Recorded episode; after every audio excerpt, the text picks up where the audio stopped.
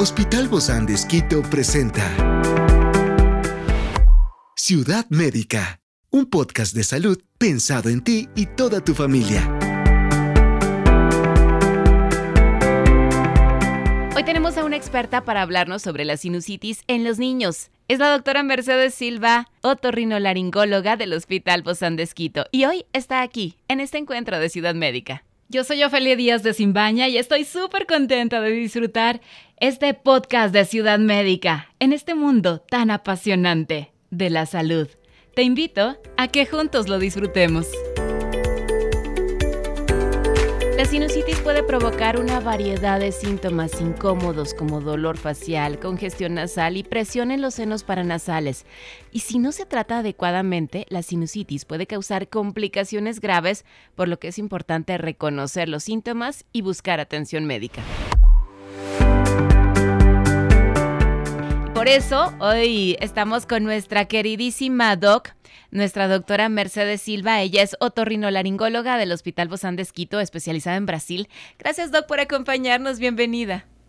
Gracias, Ofelia, por la invitación y espero que sea de provecho esta conversa. Claro, doc, siempre, siempre va a ser así porque Em, hay muchas familias, ¿no? Que padecen de esto. A veces se vuelve familiar. ¿Tiene el papá? ¿Tiene la mamá? ¿Tiene los hijos? Sí, más que todo, bueno, la sinusitis, la rinitis, pero eso a veces puede convertirse en una infección por gripe o por otros. ¿Empieza con la rinitis, doc? No, pero por ejemplo, eh, hay alguien que tiene un problema viral, una gripe, eh, como decían antiguamente las abuelitas, las gripes maltratadas. Mal curadas. Pero mal curadas, pero es que la gripe, un niño, por ejemplo, alérgico, que ya tiene inflamada la nariz y no se ha tratado su alergia, esa gripe puede convertirse a la larga en una sinusitis porque se inflama, ya tiene inflamada la nariz. Más la, la, sinusitis le inflama más y ahí es lo que viene la, el problema. En realidad, ¿la sinusitis qué es? Es una infección, es una infección de la nariz y de los senos paranasales, que son unas cavidades que tenemos al lado de la, de la nariz. Entonces, y se llenan de moco. Se llenan de moco y ese moco se, digamos, encharca y se infecta, se infecta de bacterias y eso es la sinusitis. Porque no sale no sale, continúa ahí, exactamente. Entonces siempre hay que diferenciar lo que es una rinitis y una sinusitis. Muchas personas tienen una confusión. La rinitis es una alergia, es una inflamación de la mucosa de la nariz y de los senos paranasales. La sinusitis es una infección, eso ya tiene bacterias, es una infección de la nariz y de los senos paranasales. Entonces siempre hay que diferenciar eso, eso. ¿Cuáles son los síntomas más comunes, Doc, de la sinusitis y cómo se diferencian de los síntomas, por ejemplo, del resfriado común? Ya, eh, por ejemplo, un resfriado común eh, tiene obstrucción nasal, fiebre, congestión, malestar. Eh, y, una y dura poquito, ¿no? Y dura poco, ¿no? Generalmente una gripe, un proceso viral le va a durar cinco o seis días.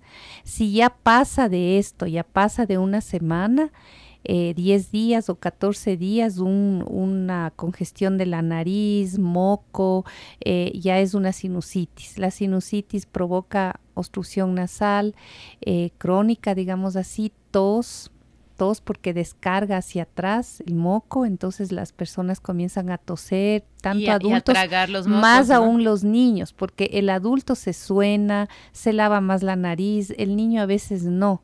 Entonces en los niños es peor, mm. eh, comienzan a toser más en la mañana, en la noche, es una tos que no para crónica en muchas ocasiones, el moco es eh, verdoso, espeso, puede haber dolor o presión a nivel facial, a nivel de la cara, sí, y a veces también en los niños especialmente mal aliento cuando hay sinusitis crónica. y, y, es, por ejemplo, a veces también he escuchado que se tragan los mocos. Sí, o sea, hay una descarga hacia atrás y eso se, pero siguen ahí estancados, ¿verdad? No es que se fueron. Se estancan ahí y comienzan a, bajar. Y eso es lo que le provoca la tos y a veces mal aliento. Y se estanca por diferentes causas, tanto en adultos, más aún en niños. En niños es por las adenoides o por igual rinitis que no se han tratado y la mucosa está muy inflamada. Entonces hace que eso se estanque en las secreciones y se cierren los ductos naturales de drenaje y ahí se queda ese moco eh, estancado y eso es una infección, la sinusitis. Experiencias excepcionales son el motor que nos anima a trabajar por la salud integral de nuestros pacientes. Expresamos el amor de Dios para dar prioridad a la vida por sobre todas las cosas. Seguimos con nuestro compromiso, la seguridad del paciente. Hospital Bozán de Esquito, a la gloria de Dios y al servicio del Ecuador. ¿Y existen medidas preventivas, Doc, para, para, para reducir el riesgo de desarrollar la sinusitis?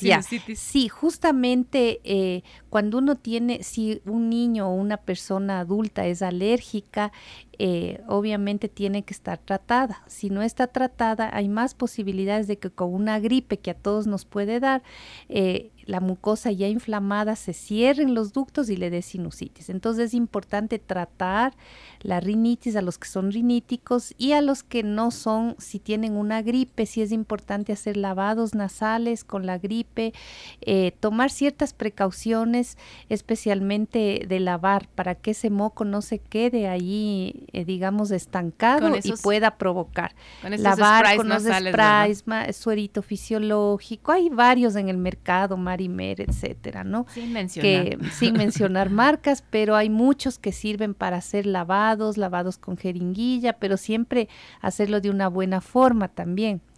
Eh, eso previene un montón que ese moco se quede ahí.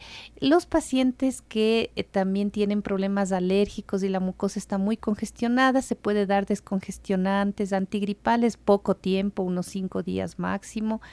Eh, no más de ese tiempo. ¿Y cómo se, cómo se puede tratar la sinusitis?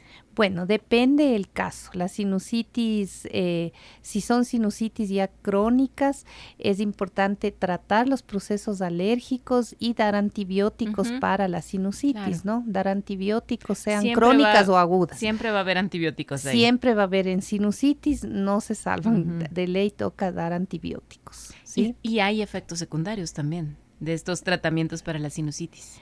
Bueno, efectos secundarios, digamos que de los antibióticos, a veces si las personas son sensibles su estómago, siempre hay que indicar al paciente, sea niño o adulto, que tome con el estómago lleno. Si hay gastritis, ayudar con medicación para que para que mejore esto, pero no se salvan de los antibióticos en estos casos, ¿no? En estos casos no todo moco verde, tampoco a lo que comienza uno un proceso viral, también tenemos moco verde y se nos congestiona la nariz, pero no todo moco verde ya quiere decir que es una sinusitis. Si es un proceso de menos de una semana, está con gripe, eso no es sinusitis, simplemente hay que lavar más la, nariz para que ese moco verde no se quede ahí estancado. Siempre tendríamos que ir frente a los cuadros de sinusitis, tenemos que acudir a la atención médica. Sí, sí, a la atención médica. Sí, porque hecho, del, hecho de que ya te den antibióticos ya significa que, no lo podemos tratar Sí, no se puede uno tampoco automedicar, ni como les digo, o sea, ni bien hay una gripe y un moco verde, tampoco hay que automedicarse ni pensar que es una sinusitis. La sinusitis tiene ciertas causas, ciertos síntomas, cierto tiempo como para uno diagnosticar una sinusitis. Y obviamente en la consulta con el examen físico,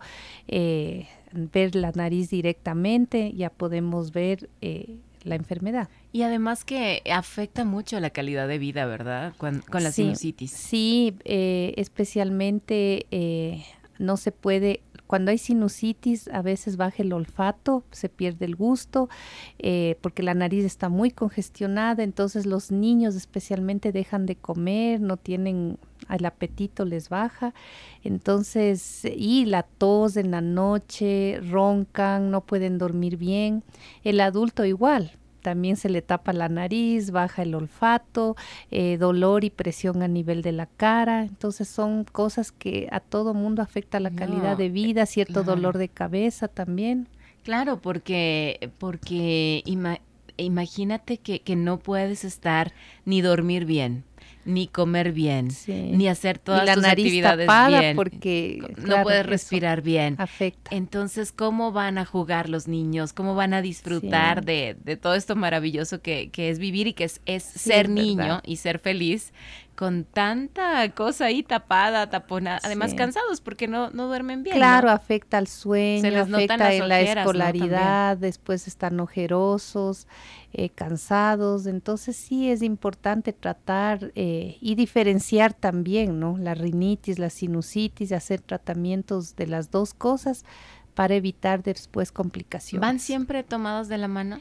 No generalmente, pero un niño alérgico, por ejemplo, rinítico, que no está en tratamiento y le da una gripe, es mucho más susceptible a que se inflame y le dé sinusitis. Mm. Entonces van de la mano en, el, en el sentido de que hay que tratar la rinitis bien para que si le da gripe no se, no se complique de una sola vez con sinusitis, una persona alérgica. Es decir, para que no avance, ¿no? Que no, exactamente, que no se inflamen los, que no estén inflamada la mucosa y los ductos, entonces viene un proceso viral y se inflama más y puede darle sinusitis con más seguridad que un niño que no es alérgico o una persona que no es alérgica. Sobre todo cuando algo tan simple luego se complica por no haber sido tratado a tiempo. Incluso las complicaciones de la sinusitis a veces son incluso graves porque puede eh, dar ir pasarse la infección al cerebro también. O sea, hay varias complicaciones, puede dar un absceso superióstico. ¿Cómo se sube? Eh, porque el huesito de los niños especialmente es como una cascarita de huevo súper delgado, el hueso de los senos de la cara. Entonces las infecciones pueden pasarse fácilmente hacia el ojo, hacia el cerebro. Entonces... Eh, ¿Una infección de la sinusitis? Claro, una infección especialmente que se agudiza eh, le da una gripe, se agudiza y el niño ya ha tenido un problema de sinusitis crónica que no es tratado, puede complicarse con una agudización. A veces la sinusitis crónica, que está más de dos, tres meses, solo da obstrucción nasal, tos y a veces mal aliento, descarga, no da fiebre. Ciudad Médica. Cuando hay una agudización puede dar fiebre y ahí sí puede complicarse el cuadro. Depende, sí, entonces sí es, importante todo esto está conectado, conectado. la ojo, nariz, cerebro, nariz, ajá. Es toda la parte de la cara, del rostro, ¿no? Ajá. Wow, qué importante es acudir a tiempo a, estas visitas, sobre todo con nuestros Que a veces la crónica solo dice, sí, es que está con la nariz tapada, eh, tiene tos todo el rato, pero el problema es cuando se agudizan esas crónicas por una gripe, por algún factor, ahí puede afectar más, especialmente en los niños, por su anatomía. Claro. Y bueno, siempre está la, la pregunta del millón. ¿Existen terapias alternativas? o complementarias que se puedan usar para tratar la sinusitis, como la acupuntura, remedios herbales. Bueno, realmente yo hago más medicina tradicional, ¿no? Eh, pero como yo les digo a algunos pacientes, o sea, no sé de acupuntura, puede ayudar con rinitis, con estas cosas, pero cuando hay una infección uno tiene que combatir las bacterias, no hay a dónde irse, o sea, no, no se pueden las bacterias eh, combatir con acupuntura, con, con otro tipo de terapias alternativas, ni con test, no, eso no. Entonces, lo que ayuda es los lavados, que sería una terapia alternativa, lavados de la nariz. Pero, eso es lo que debemos hacer regularmente. Sí, eso debemos hacer, pero si hay bacterias, toca eh, tratar con antibióticos. Muchísimas gracias, querida Doc Mercedes Silva, otorrino-laringóloga del Hospital Bozán de Esquito, por habernos acompañado. Hasta la próxima, Doc. Hasta la próxima. Gracias, Ofelia. Gracias también.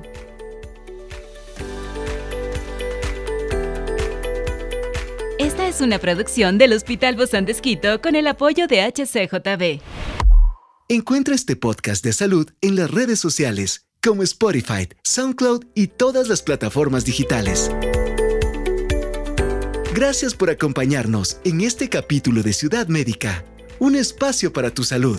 Hasta la próxima.